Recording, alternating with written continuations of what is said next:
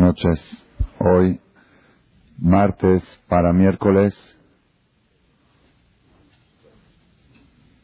3 de Heshvan 5760. Pepe, enciende la luz de ahí, ¿no? La de ustedes. De ahí se enciende, ahí atrásito. ¿Ya? ¿Está encendida? Sí, ok.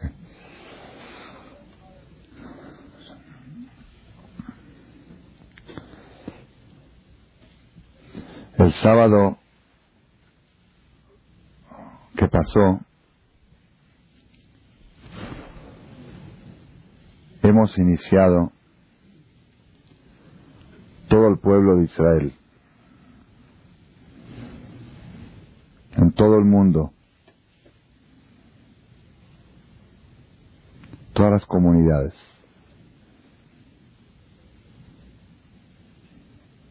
Shamis y Halevis, Ashkenazim y Sefaradim, turcos, marroquíes y temaníes, todos los judíos del mundo, el sábado pasado, en todas las sinagogas del mundo. ¿Que ¿Cuántos de ustedes creen que hay?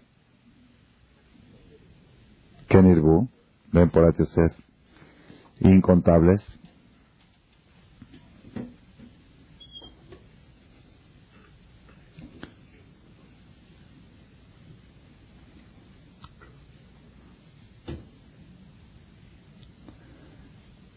En todos los templos judíos del mundo, el sábado pasado hemos iniciado a leer el libro de todos los libros, la Biblia, el Pentateuco, Bereshit, Bara Elohim et Ustedes saben que las editoriales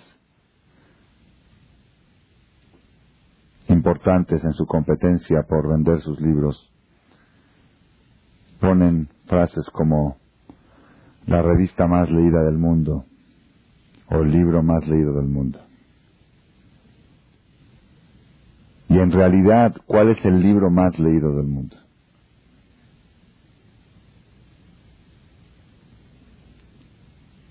Más leído hoy y más leído ayer y más leído el año pasado y hace 100 años y hace 500 y hace 1000 y hace 2000 y hace 3000. Cuando todavía no existían las imprentas. El libro más leído del mundo es el que empezamos a leer el Shabbat pasado, la Biblia, la Torah. No hay competencia, no hay. Si hay 10.000 sinagogas en el mundo, que quizás me estoy quedando corto, ok, en las 10.000 sinagogas asisten por lo menos un minyan, por lo menos, por lo menos mínimo, ¿no? Pero asisten mucho más de un minyan. Todas esas personas cada semana leen este libro, cada, día, cada sábado. Y si hay cien mil alumnos en escuelas judías que enseñan judaísmo, que hay mucho más.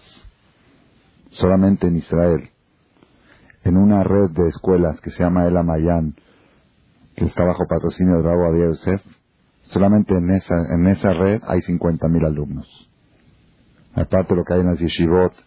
Pero si hay 100.000 en todo el mundo, todos están estudiando ese libro que se llama Biblia, Bereshit. De no hablar de los goim, para que sepan ustedes un secreto así, entre paréntesis se los digo, estuvo esta semana, hoy que es martes, no, no fue esta semana, fue el jueves de la semana pasada, miércoles, estuvo aquí un señor de, que tiene una, una librería muy importante en Caracas, la librería Maimónides. Dice que es la más grande librería de Sudamérica, que tiene 25.000 títulos de libros de tra- traducidos en español, en hebreo, en todo, libros de Kodesh, de Torah, en Yehudí. vino a visitarme aquí para adquirir unos libros de los de y me dijo, curiosamente, mi principal negocio es de clientes Goim. Me comentó que estuvo en la tienda de Jerusalén, que está aquí en México, en, Ejército Nacional, en Anatole France. También fue para hacer unas compras de unos libros. Y en la media hora que estuvo ahí, de cuatro clientes que entraron, tres eran Goim. Vienen a pedir la Biblia. Yo recibo faxes, los tengo arriba, de Costa Rica, de países de Sudamérica, de apellidos que no suenan nada judíos. Por favor, si le puedo hacer llegar el Salmos Shem Tov, que viene con traducción y con fonética. Y le dije, ¿por qué no, no compra unos que vienen, que vienen con traducción, que los venden en la librería de cristal? Hay salmos de los cristianos. Dice, no, quiero el auténtico. Y quiero leerlo en el lenguaje que lo, que lo compuso el rey David. Es otra pregunta que se hace. Okay. Pero lo que quiero llegar a la conclusión, si hacemos competencia, el libro más leído del mundo, la Torah, no hay competencia. Y el que quiera hacer buenos negocios, que venda el Humash. Cien mil Humashim se editan al año en el mundo y se venden.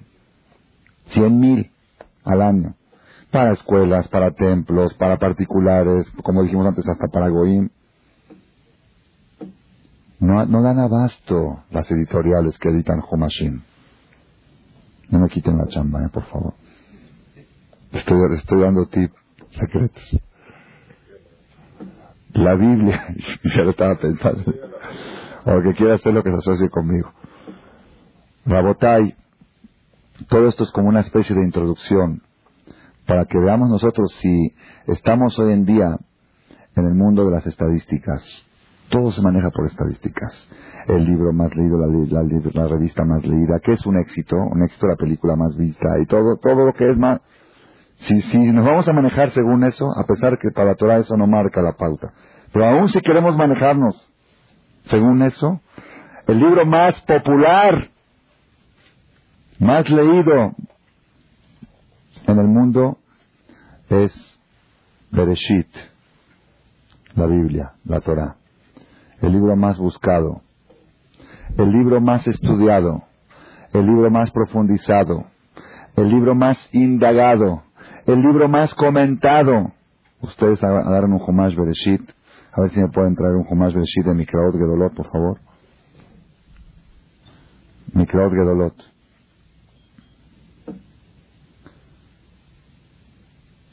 Es la Torah, la Biblia.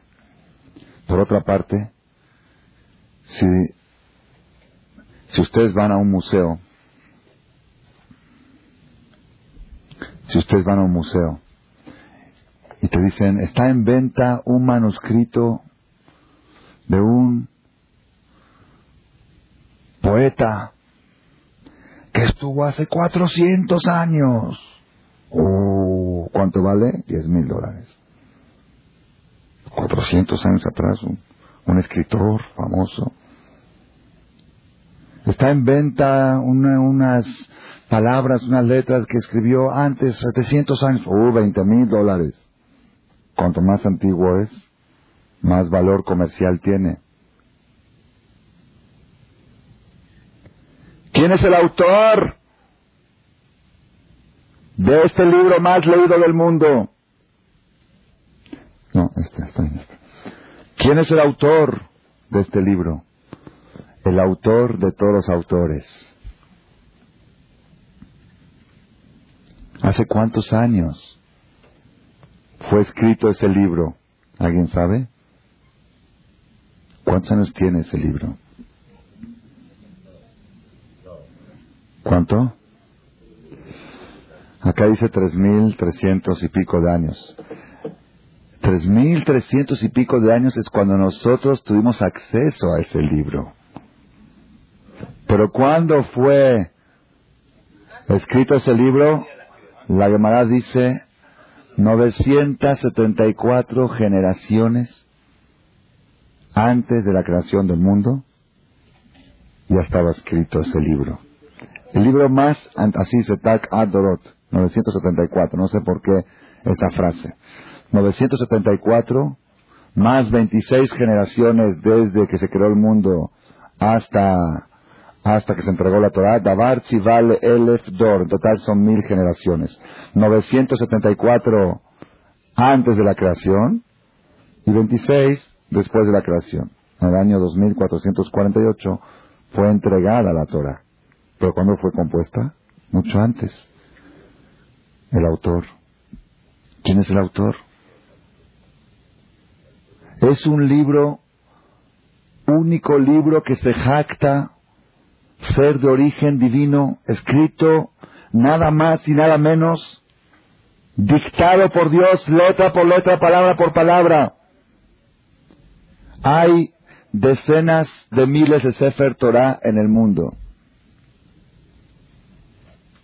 Y todos tienen que tener las mismas letras. Aquí estábamos leyendo en Simchat Torah la última perashá de la Torah. Eran la una y media de la tarde y era tarde, los dulces y todo el relajo, ya saben cómo es en Simchat Torah. La gente ya estaba desesperada y estábamos terminando. Faltaban 30, 40 columnas para terminar la Torah. La emoción era muy grande y, el tiempo y todo. Y pum, de repente el Hazán se detiene. Dice, hay dos letras pegadas. Y dos letras pegadas y es otra letra. Y si es otra letra, el libro ya no sirve. Imagínense ustedes que vayan ustedes a devolver un diccionario de la Rus a la, librería porque hay dos letras pegadas. ¿Qué le dicen? Estás loco de la cabeza de tal manicomio. ¿Qué diferencia hay si dice A o O? Ya, Ferchi, A o ya entiende, se entiende, B o B, ya, B. Y más aquí en México. Gramática mandé a, le pedí a, una persona, a un ayudante de aquí de computación que me consiga alguien para corregir errores de ortografía en, el, un libro que estaba sacando, creo que era el Teilín. Le mandé la pura, la pura parte de español, no ni modo que va a corregir la fonética, le mandé el español para que me corrija errores. Y me puso construcción, tiene un error construcción tiene acento en la O y el acento va en la U. Una maestra de secundaria o de preparatoria me estaba corrigiendo el libro. Me puso corrección, con la, palabra construcción, el acento está mal en la O, va en la U. Y lo marcó así y yo se lo encargué así al de la computadora que ya me lo pase y me entrega el libro, como este, decenas. Me entrega el libro construcción. Dije, ¿a, quién ¿a qué indio le diste a corregir este? O sea, una profesora de, de no sé qué, de gramáticas y de traducción. Dos letras pegadas en el Sefer Torah y el libro está descalificado, el libro no sirve, el Sefer no sirve. ¿Saben qué hicimos con el Sefer? Lo cerramos, estaba adornado con flores y con el estuche y con el rimón y costó 30 mil dólares y en la fiesta que hicimos, que metimos el Sefer, costó otros 10 mil, 15 mil dólares y todo lo que quieran, así como está, lo volvemos a alejar porque ahora en todo y en Shabbat no se puede escribir ni corregir. Y empezamos a mover otro Sefer para poder leer Oye, Haram, ya el jajam estaba leyendo, está emocionado, y ya subió y pagó siete mil pesos por esa aliá, y ya la gente está tarde, y son a una y media de la tarde, la gente está esperando y los niños tienen hambre. Vale, se saca otro sefer, porque hay dos letras pegadas. Un libro de origen divino no puede tener un error, medio error, cero error. Si una letra Vav, la Vav, está un poquito más larga, el otro día me, vio el jajam, me dice, creo que ese Sefer está malo. El jajam entiende porque se dedica a eso. Un, amigo mío que está aquí con nosotros me dice, creo que está malo. ¿qué tiene? Me dice, vi la baba un poco larga. Digo, bueno, un poco larga, Bafer, no, Bab larga ya es Nun, ya es Nun Sofi, ya no es Bab. Y Bab corta ya es Yud, ya es otra letra. El Sefer no sirve. Ya sabes, si tú ya entiendes qué quiere decir, lo principal es la intención, y Dios entiende, y, el corazón es bueno, y ya, Ferchi. Ay, una cosa que es Emet, cero errores puede tener. Ese es el libro de todos los libros.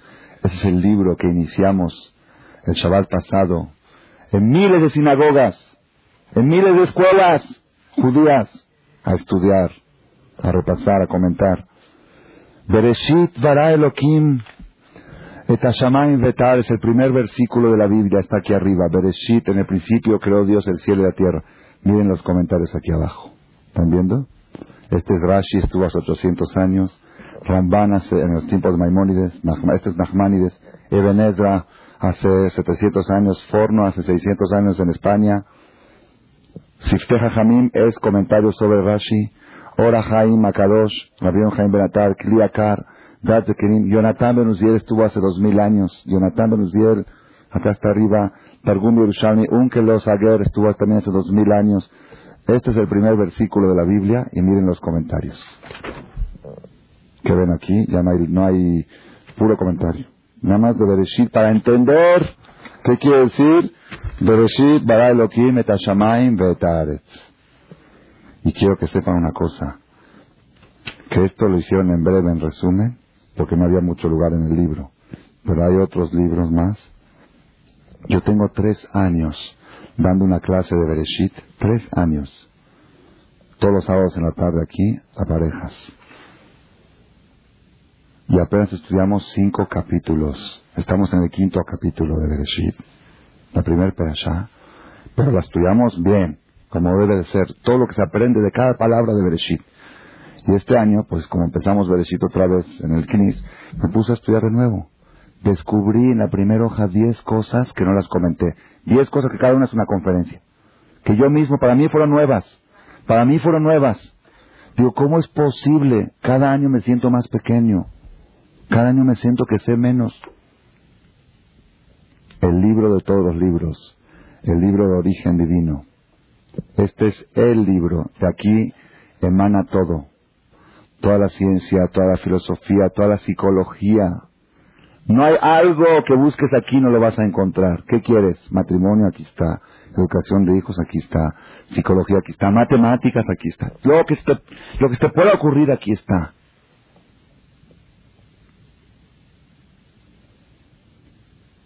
Una vez me tocó hace unos años,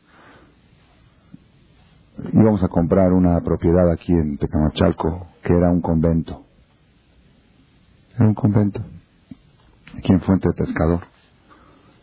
Vamos a comprar para hacer una yeshiva y un knis. Es uno de los síntomas del Mashiach. Se dice, cuando viene el Mashiach, todos los conventos se van a convertir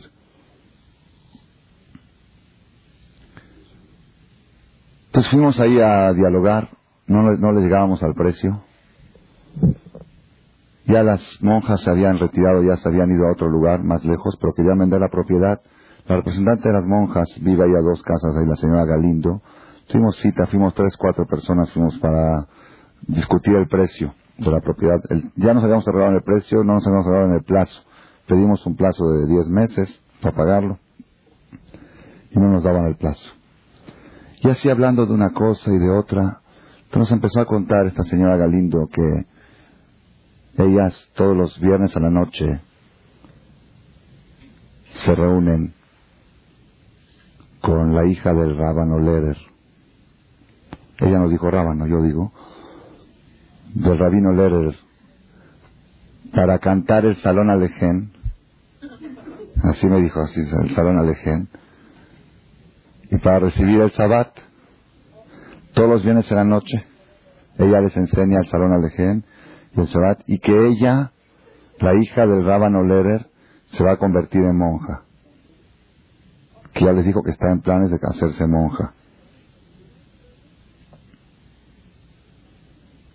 Y me dijo ella, la Goya, una señora como de 50 años, dice, yo creo que eso es perversidad, ¿verdad?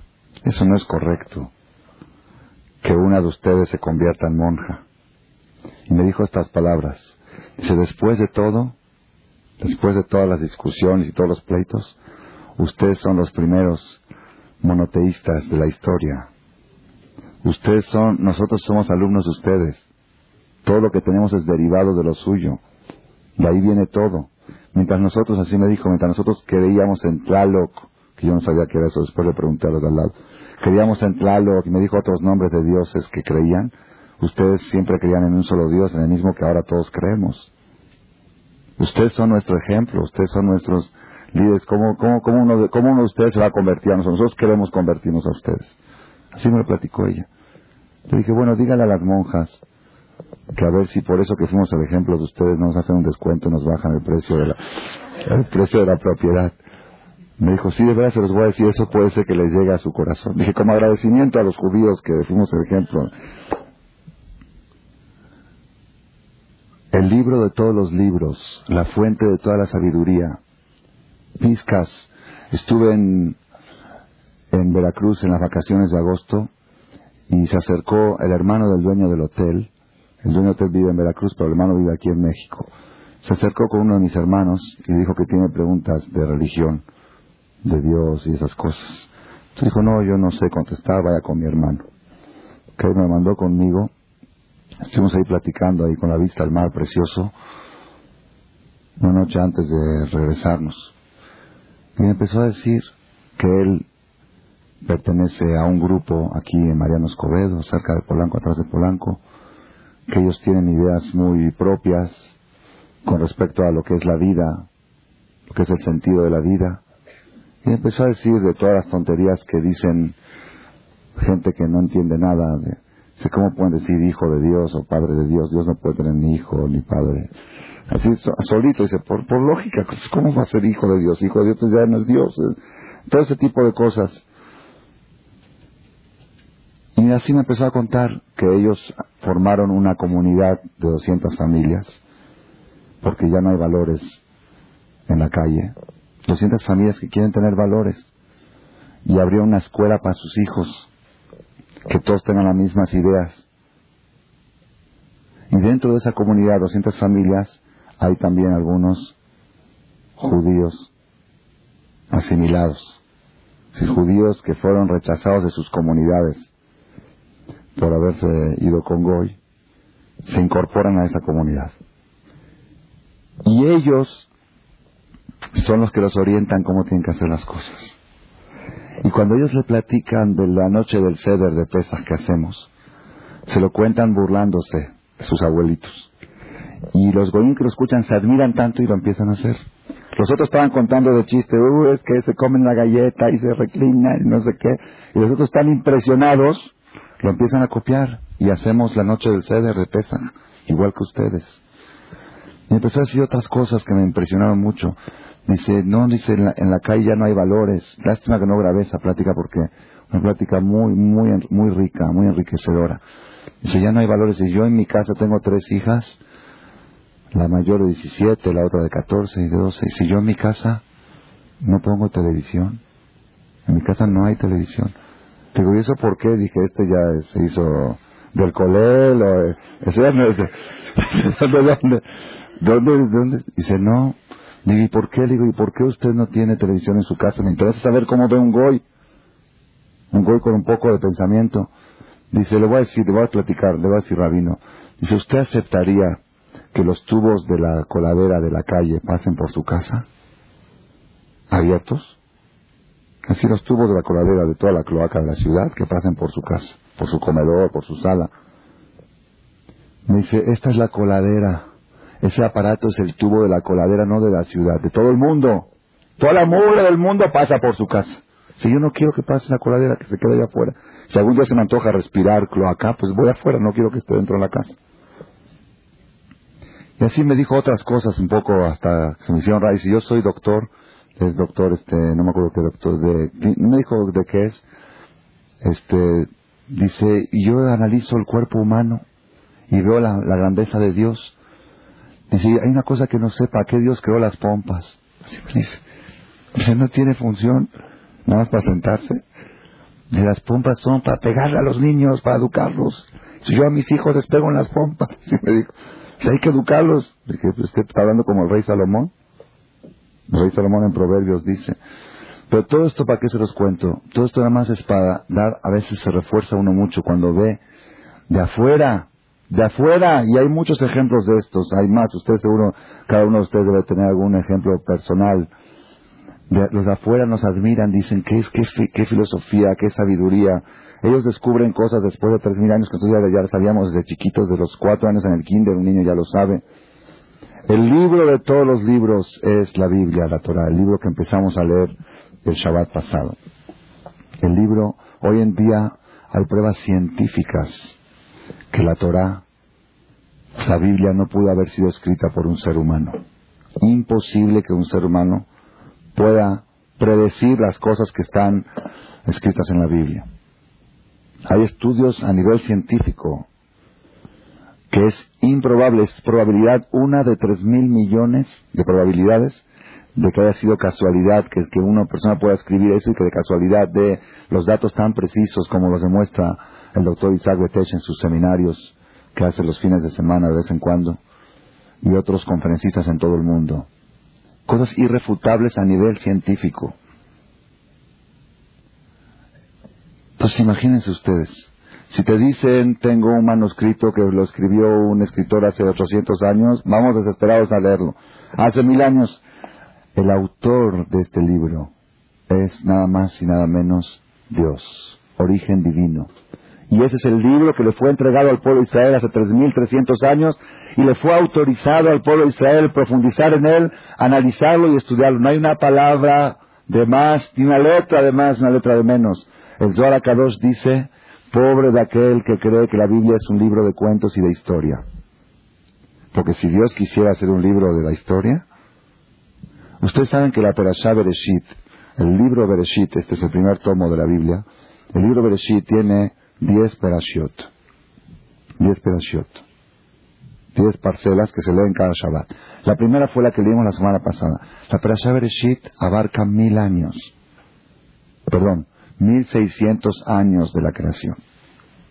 La Perashá Noach abarca 200 años de la creación.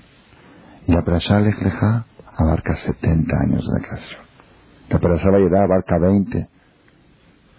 Si la Torah quisiera escribir la historia, lo que pasó los 1600 años, desde que Adán nació hasta que el diluvio, el Sefer Torah, 10, 10 de Jalot no alcanzarían para poner el Sefer. No, no está escrito una palabra ni una letra que no tenga un mensaje eterno. Si hay algo que no es trascendental, no está escrito en la Torah. Y en cada palabra de la Torah y en cada letra tienes que buscar qué puedo aprender yo de esto, qué me puede servir a mí, qué mensaje puedo obtener. Porque si no, no merece estar escrito en la Torah. Que esté en libros de historia, no en la Torah. En la Biblia no hay historias, hay enseñanzas. La palabra Torah viene del lenguaje Jorah, Torah quiere decir enseñanza, instrucción. La Torah es un instructivo, no es un libro de cuentos, no es una historia. Y hay que buscar el instructivo, la instrucción escondida. Y cada año y año indaga uno en Bereshit y encuentra secretos, encuentra luz, cosas que le pueden cambiar toda la vida de la persona, nada más de este secreto que descubrimos de esta frase o de esta palabra o de este suceso de la Torah. Este año, por curiosidad, dije, un libro tan importante, tan importante, escrito por Dios, letra por letra, dictado palabra por palabra. Ustedes saben que los, en los libros de oratoria dicen que lo más importante en una conferencia, en una charla, es la primera frase. La primera frase tiene mucha importancia. Eso está escrito también en los libros de Torah. Yo leí libros de oratoria en Torah también. Rochato escribe que la conferencia está compuesta del principio, el tema del principal y el final. Dice que el principio y el final es lo más importante. Entonces, este año dije, me quiero concentrar. Yo siempre me concentraba en el primer día de la creación. Se creó la luz. Ese tema es un tema muy, muy impresionante. La creación de la luz. ¿Qué tipo de luz era? ¿Qué, luz era que Adam Arishon podía ver con esa luz de un extremo del mundo al otro? ¿Y qué pasó con esa luz? ¿Y qué diferencia hay de esa luz a la luz solar que fue creada el día miércoles? Muy interesante. Pasando los años, empecé a analizar el primer versículo, Bereshit bara Elohim et El Ora Jaim Akadosh, Ora Jaim, comentarista Abnu Jaim Benatar, trae 26 explicaciones que quiere decir Etashamayim Vetades al cielo y a la tierra. 26 acepciones. El cielo representa todo lo celestial, todo lo espiritual. La tierra representa todo lo terrenal. el cielo está arriba y la tierra abajo. El cuerpo humano une cielo y tierra juntos. Es Hashem Echad. Hashem Echad se unen en el ser humano. Cosas preciosísimas, aquí lo van a encontrar. Sobre el primer versículo de Biblia. Pero este año me detuve en esta palabra. En esta palabra. En esta palabra está todo. Las llaves del éxito están en esta palabra. Y eso me impresionó mucho. Impresionó mucho. Hay un libro que escribió un jajam grande, ya falleció, se llama Maaseh Bereshit. Él explica cómo en la palabra Bereshit están las 613 mitzvot en acróstico. Por ejemplo, le voy a dar un ejemplo así rápido, una de las que me acuerdo. Dice, hay una mitzvah que el primer hijo que nace a uno cuando es hombre, hay que rescatarlo con dinero, ¿no? Pidión. Pidión, todos saben que es pidión. ¿Cuándo se rescata? Después de 30 días. Dice, Bet Bereshit, Ben. La Bet es Ben. Ben Rishon, hijo primero. Aharei, después Sheloshim Yom, 30 días. Tifde, rescátalo. Como esta, las 613 mitzvot. Todo lo del cerdo, lo del cebo, todo está en la palabra Bereshit. Así trae el libro ¿eh? Bereshit, algo impresionante. Un día estuvo acá un tío mío de Argentina, estuvo en Simchat y empezamos Bereshit y dijo, no nada más las 613 mitzvot, la historia del mundo también puede estar escondida la palabra Bereshit. Le dije, a ver tío, explícame qué es eso. Y me dijo una. Dice, Bebo, Rasha, Ehad, Shemo, Yeshu, Teluhu. No lo voy a traducir. No, porque los cassettes, estos llegan también a veces. El chofer del estacionamiento de Monte Sinai me paró una vez. Me dijo, ¿usted es el de los cassettes? ¿Y de dónde? Dice, sí, es que la gente los tiene en el coche y yo cuando estaciono los coches los escucho. Entonces, por eso el que quiera después la traducción, que se la pregunte a alguno. ¿Ok? Bebo Bebo Rasha Ehad Shemo Yeshu Teluhu. Hasta eso, ¿ok? Todo eso, todo eso es muy impresionante. Tanta, tanta, tanta. ¿Por qué? Porque es un libro hecho por Dios y Dios, y solamente Dios puede agarrar una palabra y meter ahí toda la historia del mundo y todas las 613 mitzvot. Sin embargo, este año descubrí algo que yo no sabía en nombre del Gaón de Vilna. El Gaón de Vilna fue un gran, ilustre, un genio. Gaón de Vilna, todo lo que les pueda yo explicar sobre la grandeza del Gaón de Vilna se queda uno corto, lo que era el Gaón de Vilna. Estuvo hace 200 años en la ciudad de Vilna. Él contaba las letras de la Torah y sabía los secretos. Desde una vez él le contó a un alumno que él trató de construir un ser humano con el libro Sefer Yetzirah. Hay un libro que se llama Sefer Yetzirah. Es el libro que Dios le entregó a Adam Arishon, donde ahí le explica cómo Dios creó el mundo, con qué tipo de claves y de combinaciones se creó el mundo, todos los animales, todo. Y ahí dice cómo creó a Adán. No dice la Torah que agarró tierra y cómo hizo para que se levante y cómo hizo para que tenga vida. Todo, y Hashem le entregó a Adán el libro Sefer Yetzirah. Y hubo jajamín que fabricaron seres humanos a partir del Sefer Yetzirah. Y no muy lejos. En los tiempos del Talmud, seguro, pero hace 400 años, el Maral Mi Prague, el famoso Golem de Prague, está registrado en la historia de Praga, en Checoslovaquia. El Maral Mi Prague fabricó un ser humano que escuchaba, obedecía, actuaba, nada más no hablaba. Y está ahí enterrado el Golem de Prague. Él lo usó para para, para evitar calumnias de sangre cuando calumniaban contra los judíos de que eh, que quiere que hay un libro el, Golem de Prague creo que está traducido al español es historia verídica no tiene pierde El Gaón de Vilna, que estuvo 200 años después del Maral de Prague, él dijo que él trató una vez también de hacer un gol. Estaba a punto de levantarlo y darle vida, pero del cielo le demostraron que no estaban de acuerdo. Porque no era necesidad, era un hobby. No estaban de acuerdo. No se puede usar la Kabbalah para diversión. Y le preguntaron a qué edad fue eso. Y dijo que fue antes de su bar mitzvah. El Gaón de Vilna, antes de su bar mitzvah, ya estaba en la capacidad de comprender el libro Sefer Yetzirah que Dios le entregó a Adam Arishon y fabricar a partir de él un ser humano. Este Gaón de Vilna descubrió muchos secretos en la Torah. Y él dijo que en la palabra Bereshit, en el acróstico de la palabra Bereshit, está escondido, están escondidas las seis claves del éxito de la persona en la vida. Cualquier proyecto que la persona desea emprender necesita estos seis instrumentos para triunfar. Y si posee estos seis instrumentos, tiene garantizado el éxito. Y si le falta uno de ellos, es muy probable que fracase. Cualquier proyecto, ya sea un proyecto de un negocio, ya sea un proyecto de un matrimonio, ya sea un proyecto de educar a los hijos, ya sea un proyecto de superación personal, espiritualmente, cualquier idea que la persona quiera llevar a cabo, yo quiero llevar a cabo tal cosa. Si tienes estos seis ingredientes, tienes garantizado el éxito.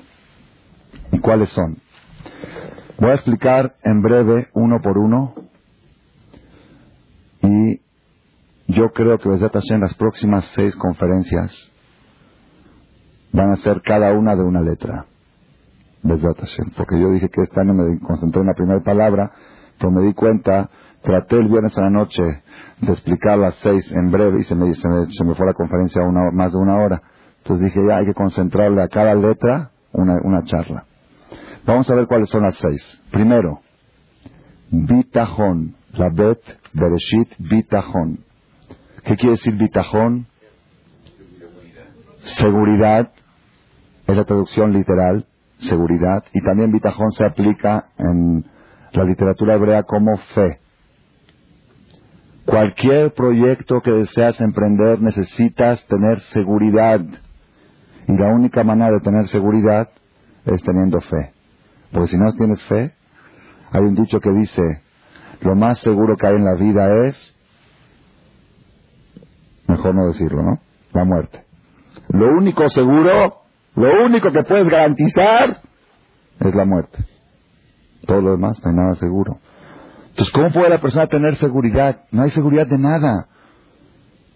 ¿Qué es lo más seguro que hay? Lo más firme que hay. mucha gente que no le gusta viajar en avión. ¿Por qué? Porque en el avión se siente uno inseguro. La tierra, el piso es lo más firme. Vino el temblor del jueves, hace dos semanas, y te dijo, Tampoco eso es seguro. Quizás está más seguro que está en el aire que el que está en el piso. No hay nada seguro. Si no hay un dirigente en el mundo, si no hay un conductor, si no hay quien lo maneja, nada es seguro. Pero si hay un conductor, puedes ir tranquilo. Imagínate viajar en un camión sin chofer. Imagínate, Barmina, si el chofer se le dio un infarto, está ahí caído y el, el camión está a tumbos. ¿Así, Barmina? ya no sabes dónde vas a acabar y no se puede frenar el carro, el carro sigue. Pero sabes que hay un conductor inteligente, fuerte, sabio, más tranquilo. Bet, bitajón. Bitajón, se necesita mucho bitajón para triunfar. Ahora voy a traer unos ejemplos, voy a regresar a los seis. Traté, yo quise hacer una sola conferencia de esto, pero vi que era imposible y vamos a acabar a la una dos de la mañana. Por eso decidí decir unos chispazos de cada uno y después cada semana concentrarnos en una de las letras. Segundo, la resh es razón.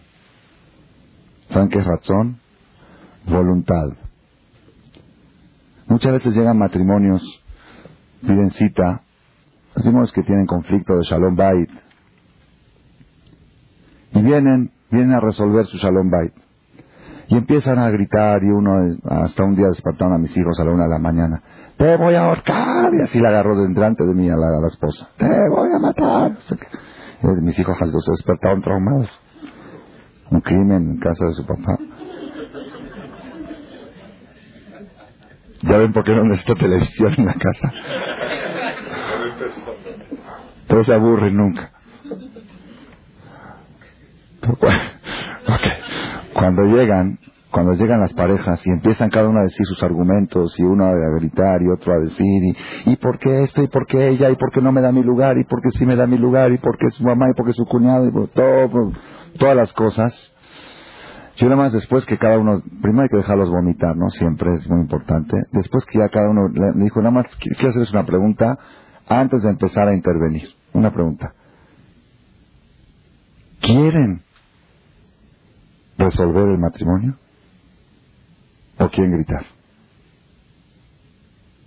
Si ustedes quieren nada más gritar y que a cada quien yo diga tiene razón, y para eso es el jajam, yo no tengo tiempo. Tengo muchas cosas importantes que hacer. Mi primera pregunta, les pregunto, díganme sinceramente, ¿desean sacar adelante el matrimonio? No me contesten, piénsenlo. Porque ellos mismos no saben para qué vienen. Cuando dicen sí, queremos resolver.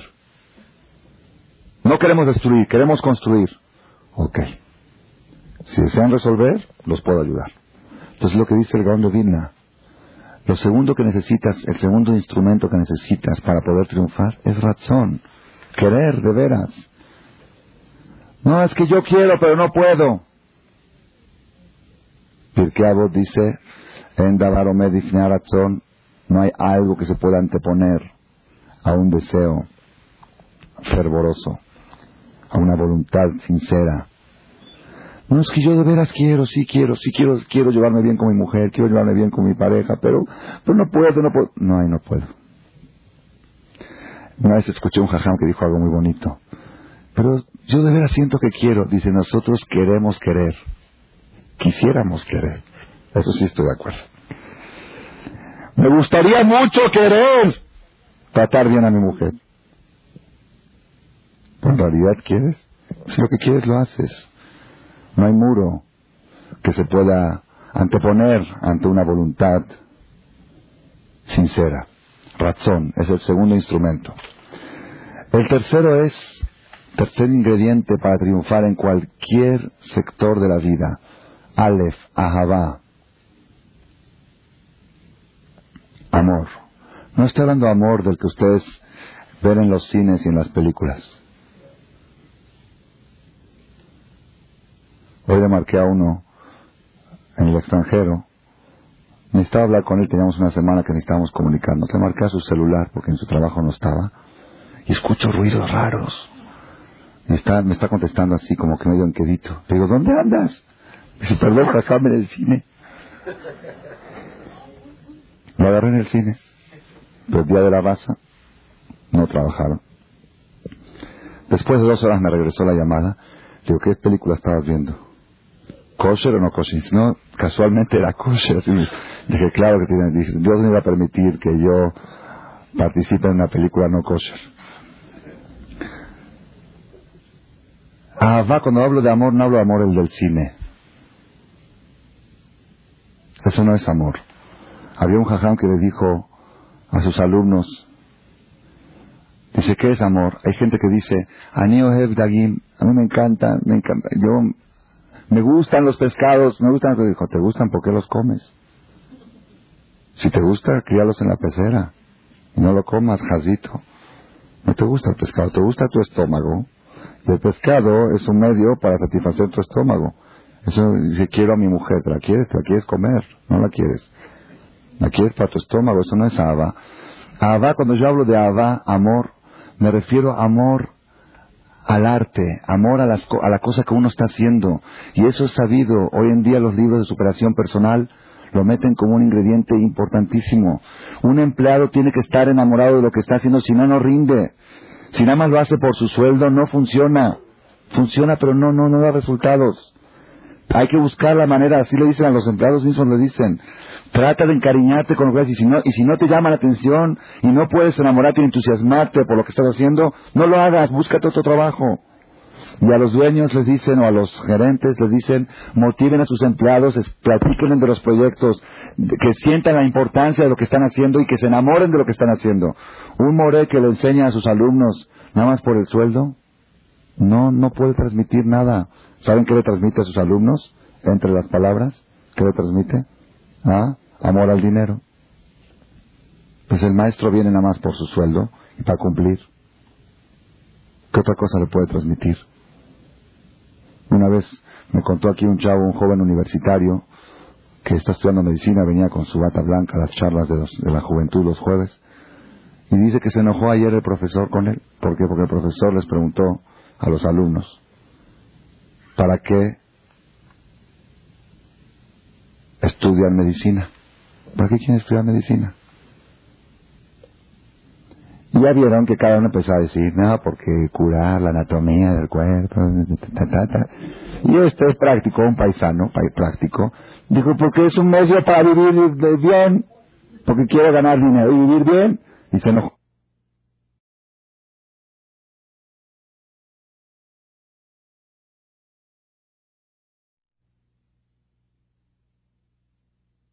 Y saber que cuando las cosas se hacen solamente por el interés del dinero y no hay va, no hay amor. Cuando yo hablo amor en el matrimonio, no es el amor del hombre a la mujer solamente, es el amor al matrimonio, el amor al hogar, el amor a cada cosa que uno hace en el hogar, el amor a la, cuando la mujer está preparando la comida, hacerlo con amor.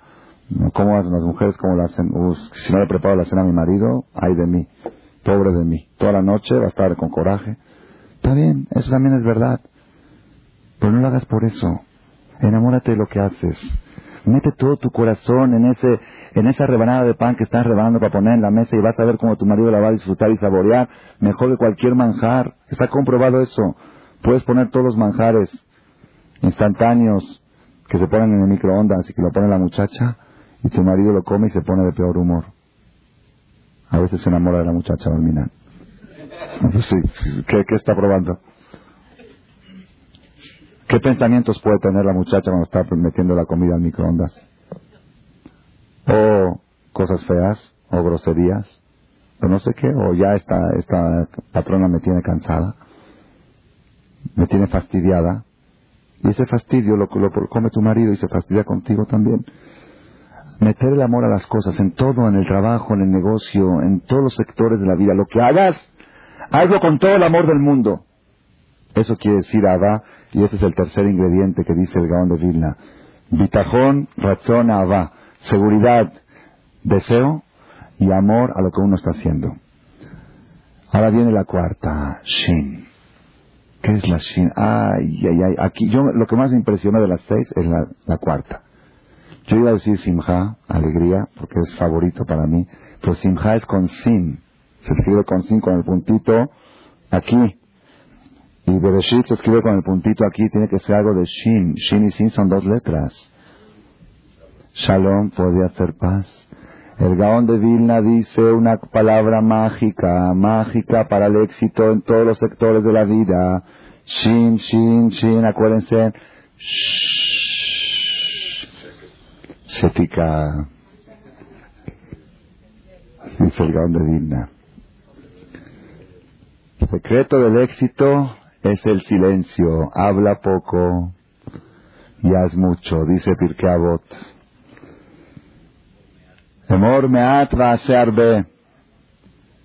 Habla poco y haz mucho. ¿Por qué dice habla poco y haz mucho? Aparentemente está más equivocado el, el refrán. El refrán tiene que haber dicho, haz mucho. Lo principal es la acción. ¿Por qué te dice habla poco y haz mucho? ¿Saben por qué? Aquí hay un secreto muy grande. ¿Quieres una receta para hacer mucho? Es hablar poco. ¿Y qué es una receta para hacer poco? Es hablar mucho. Porque la persona cuando habla, su fantasía lo lleva como si fuera que ya lo hizo. Y se conforma con las palabras. Habla mucho, sí, el matrimonio, llevarse bien, es muy importante, la paz, la armonía, y la unión en el hogar, y la unión familiar, todo, se lo cree, exactamente, se lo cree, y ya, ya viste qué persona correcta que es. Deja ya de hablar la armonía llévala a cabo en silencio. Emor meat va a No, es que yo quiero cambiar a mi mujer, le quiero explicar los valores de la vida. no des No des sermones en tu casa. Da sermón, sí da sermón, pero en silencio el sermón. Con acciones, con hechos. El nivel llévalo en la práctica, no lo lleves en la palabra, llévalo en la práctica. El Gaón de Vina nos dice este secreto. En todo, en los trabajos, en los negocios, fíjense quiénes son los, los grandes, los grandes eh, triunfadores de los negocios. Son gente silenciosa, gente que trabaja y trabaja y trabaja y no habla. Y los que dan vueltas y vueltas son los que todo el tiempo, sí, porque proyecto, porque vamos a hacer y vamos a construir y a destruir y va a arreglar el mundo. Y tiene 70 años y sigue proyectando todavía. ¿Por qué? Él es muy grande, mira qué, ideas que tiene. Yo recuerdo aquí teníamos teníamos este un comité cuando empezamos el lugar aquí el hace 7 años, un comité de 10 personas a la quefa. 10 personas a la quefa. Hacíamos juntas cada semana para sacar adelante al lugar. Mi suegro, Sheyehie, me dice, Shaul, te voy a decir por experiencia, por experiencia, la clave del éxito. Si todas las juntas que hagas para sacar adelante al CNIS, todas las juntas parados, no hay sentados. Dice, por experiencia te digo, las juntas parados sacan adelante al CNIS. ¿Por qué? Las juntas sentados, que el wahed, cada uno se suelta con todas sus ideas que soñó ayer y antier. Es realidad. Y las juntas paradas, está uno parado, bueno, ya, Tajli, estoy parado, estoy cansado. A ver, dime, ¿qué quieres? Hay que el. No se puede alargar en palabras. Yo pensaba que no, las juntas tienen que ser con café. Y se alargaban, y es cierto, se alargaban dos, tres horas las juntas. Conclusión, la semana que nos vemos. Cada quien que piense una idea, sí, ah, Por eso tenía que, tenía que poner yo un secretario especial en las juntas para que sintetice todo lo que se habló y mandar una carta a cada uno de los que asistieron para que se acuerden que, que, se habló de que sí, ¿no? había uno, me acuerdo, uno que traía siempre ideas fenomenales, fenomenales, pero nunca hacía nada. Y otro que actuaba mucho. Me decía, este es un, un cañón para ideas. que haga algo. ok, de todos modos, Shetika, el silencio, es la cuarta. Trabajar en silencio, en todo. Educar a los hijos en silencio también. Es más lo que puedes enseñar a tu hijo en silencio que con palabras. Tengo un artículo arriba en una revista que me llega de Israel de un sistema revolucionario que descubrió un psicólogo educativo en Inglaterra. Y hay libros de esto, no me que en inglés, pero hay que un síntesis. Es un sistema novedoso de educar a los hijos sin hablar una palabra en la casa, con señales. Señales, miradas, pero dice que es un sistema que tiene un efecto impresionante, impresionante nada más que el problema es que el papá tiene que estar pendiente de cualquier movimiento de su hijo. Y si hizo así, tiene que analizar, aquí hay algo, ¿ok? Y tiene que hacerlo así, ¿ok? algo así. Es un poco complicado porque hay que estar atento a todo, ¿ok? Pero dice que el efecto que tiene, el efecto que tiene una enseñanza silenciosa es mil veces mayor que sermones. ¿Qué hijo confía en la palabra de su padre? Si lo ve todo el tiempo cambiando su palabra, dile que no estoy, promete y no cumple, mañana nos vemos, esa mañana nunca llega. Entonces, ¿cómo le va a creer a su papá? El hijo le crea las acciones del padre. Educa en silencio. Construye tu matrimonio con tu ejemplo. No es que lo principal en el matrimonio es la armonía, ok, demuéstralo con tus acciones. Como aquel, aquella persona, aquel marido que dijo, ya, ya aprendí la importancia del shalom, la importancia de que haya paz en el matrimonio, lo explicó el jajá muy bonito, que es la verajá, va con su esposa, le cuenta toda la charla que dio el jajam en el templo, que la recipiente de toda la bendición es del shalom, shalom, y le dice a su esposa, ¿sabes qué? A partir de hoy ya no vamos a pelear, ah, vamos a hacer todo lo que yo digo y ya no peleamos. ¿Ok? Eso es más o menos el tipo de armonía que la gente le gustó. Ya basta de pelear, vamos a lo que yo digo. Shetika, demuestra, demuestra tu deseo por el shalom con acciones, no con palabras. ¿Ok? Y es verdad. Todo el mundo habla, toda la política, todos los políticos de que hablan, en todo el mundo, en las campañas electorales de la paz internacional, y a lo que menos se dedican, todos hablan de ayudar a los pobres, y, a lo que menos se dedican es a lo que hablan.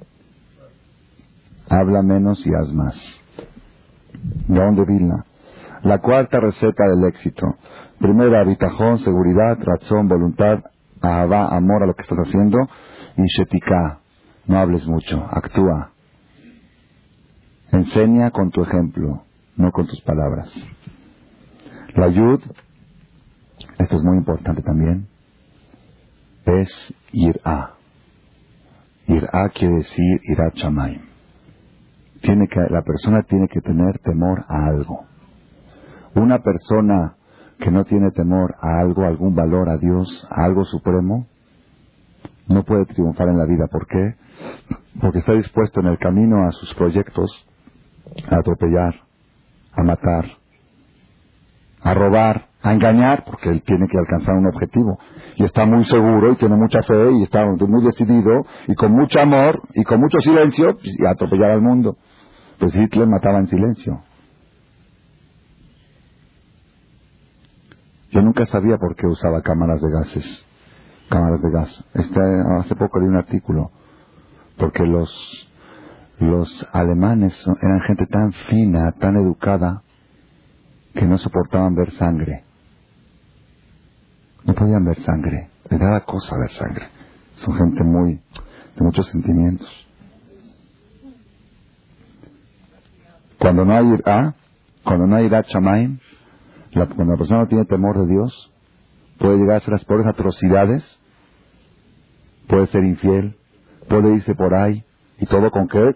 Con fe, con voluntad, con amor y con silencio, va y se va por ahí. Porque le falta la ayuda, le, falta ir, ah, le falta el temor a Dios, saber que hay alguien que lo está viendo a escondidas todo lo que está haciendo, que de él no te puedes esconder, a él no lo puedes engañar, ese es el quinto instrumento que necesita la persona para triunfar en la vida. Yo creo que en esta quinta conferencia pocos van a venir. Va a estar media vacía. ¿No? Bueno, entonces vengan. Las mujeres seguro todas van a venir. Pero traigan a sus maridos también. Y a otros. Ir a, ir a, saber. Ir a no es nada más temor. Ir a también es ser precavido. Saber más vale prevenir que lamentar. Más vale prevenir que lamentar. La Torah nos da protecciones, nos da prevención. Cuando el problema ya está en la puerta es muy difícil quitárselo. Cuando la enfermedad ya llegó, ya es muy difícil quitar, pero medicina preventiva. Eso quiere decir a no ser muy confiado. No, no, yo confío en mi marido que vaya solo a Oriente, que vaya acá, que vaya allá. Esto, lo otro. No hay. No, la persona tiene que saber, no, no estoy hablando ahorita de más, ¿eh? no quiero provocar tampoco conflictos de matrimonio, pero la persona tiene que, no, no importa el marido que vea esas películas, él no piensa nada, yo confío en él, que vaya a la disco solito, que baile y no pasa nada. No, ir a, ir a, precaución, saber prevenir antes que lamentar, eso es la ayuda, es el secreto en cualquier negocio, en cualquier negocio también. La persona que no tiene esto toma prestado con intereses, se endroga, pide mercancía, compra lo que no tiene, vende a plazos muy largos, esto, el otro, al final, ¡pum! Ah, pero tenía mucho bicajón y mucho razón, sí, pero te faltaba esto. Te faltaba ir, ah, precaución, temor, o a Dios, o a las cosas, a ver, ver el futuro. Es decir, y la última, la última de toda la TAF, el sexto instrumento que necesita la persona para triunfar en todos los sectores de la vida, es la TAF. ¿Cuál es la TAF? Torah. Torah. La persona puede tener mucha fe y puede tener mucha voluntad, buena voluntad, y mucho amor a lo que hace, y mucho silencio, muy silencioso, y temor a Dios también. Todo. Pero si no tiene un manual, si no tiene un instructivo que le diga qué es lo correcto, cuándo, y cómo y dónde, Se va a equivocar. No va a hacer nada con maldad, pero se va a equivocar y errores graves va a cometer. Hay decenas o centenas de ejemplos. Cuando lleguemos a la sexta conferencia, les va a traer ejemplos de la vida real. Cómo la persona sin Torah, por más que tenga estas cinco cosas anteriores, si no tiene la luz, si no tiene el instructivo, se equivoca, comete errores sin, sin maldad, pero hay errores gravísimos. Uno puede disparar sin maldad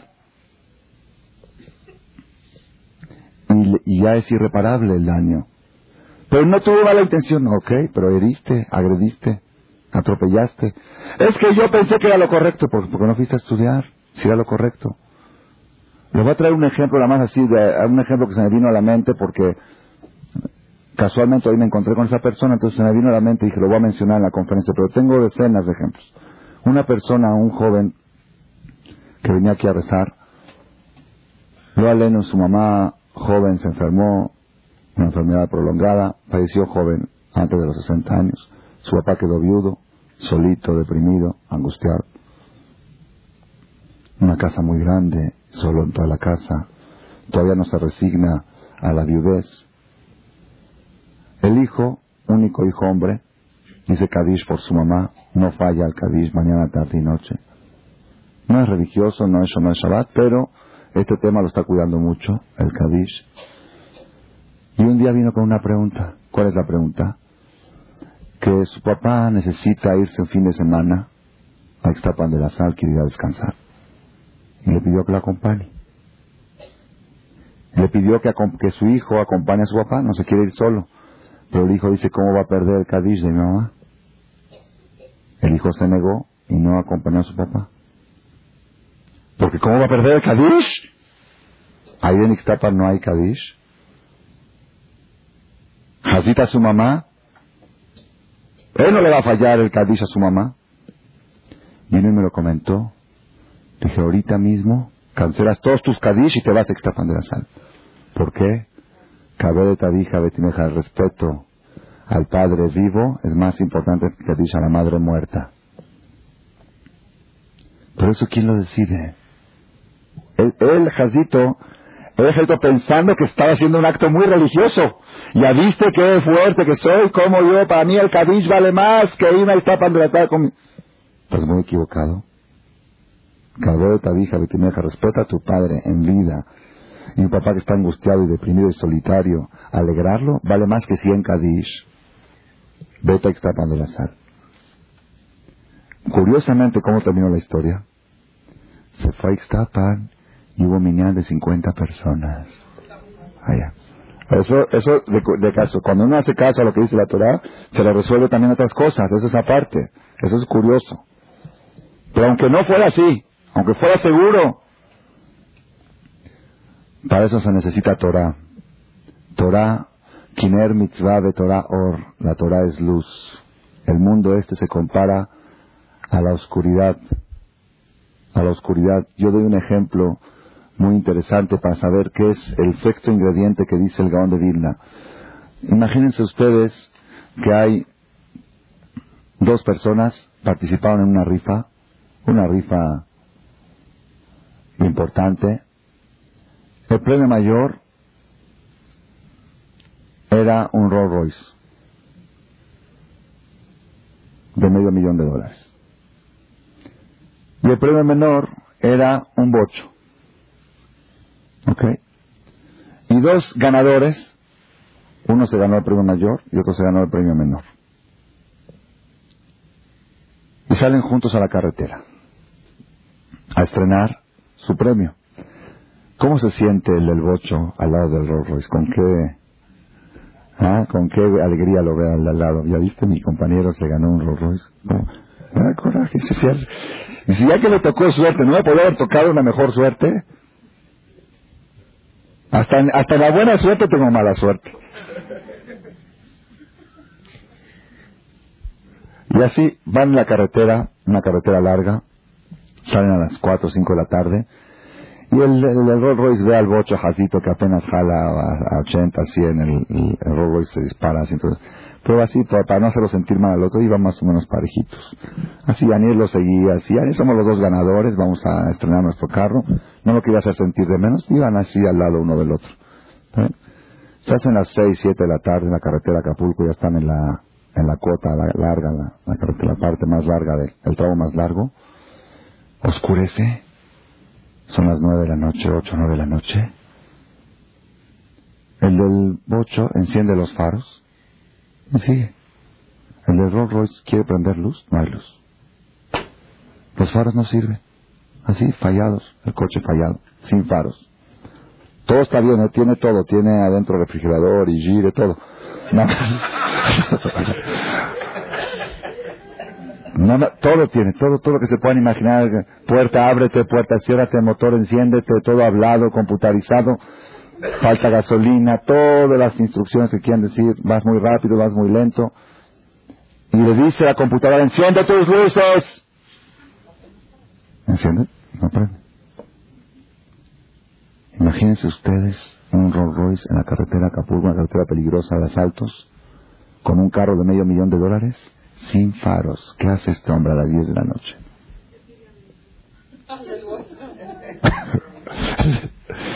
Le pide aventar al del bocho, dice aquí. Sí, es tremendo, es tremendo. ¿De qué le sirve? No nada más eso. Maldice el día que se ganó el Rolls Royce porque dice, si estuviera en un bocho tengo menos riesgo que me asalten en un Rolls Royce en la carretera oscura, me tengo que esperar aquí hasta la mañana, Barminan. ¿Para qué me habré ganado este carro? Y el otro sigue con su... Al final, si es inteligente el del Rolls Royce, le dice al del bocho, ponte adelante, pon tus luces y yo sigo atrás de tu luz y voy despacito. Y ni modo, va a tener que seguir el ritmo del, del bocho. Moray Brabotay, Moray Brabotay, el carro nuestro es nuestro cuerpo, nuestro negocio, nuestra casa, todas nuestras cosas materiales, ese es nuestro coche. Y los faros, ¿cuáles son los faros? Torah Or. La Torah son los faros que Dios le puso a la persona para andar en la carretera oscura. Es preferible un bocho con faros que un Rolls Royce sin faros. Esa es la, es, yo siempre le digo esto, más vale hijos sin dinero que dinero sin hijos.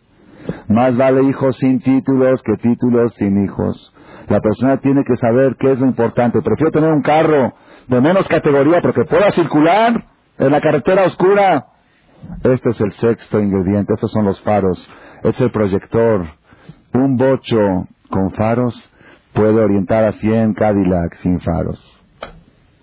Más vale que tu hijo sea de los que llevan coches que tienen iluminación, aquellos que tengan coches de lujo, pero no tengan que necesitan pedir ayuda para cada movimiento que tienen que hacer. Oye, ¿para dónde voy? ¿Para la derecha? ¿Dónde está la curva? Ilumíname el anuncio luminoso.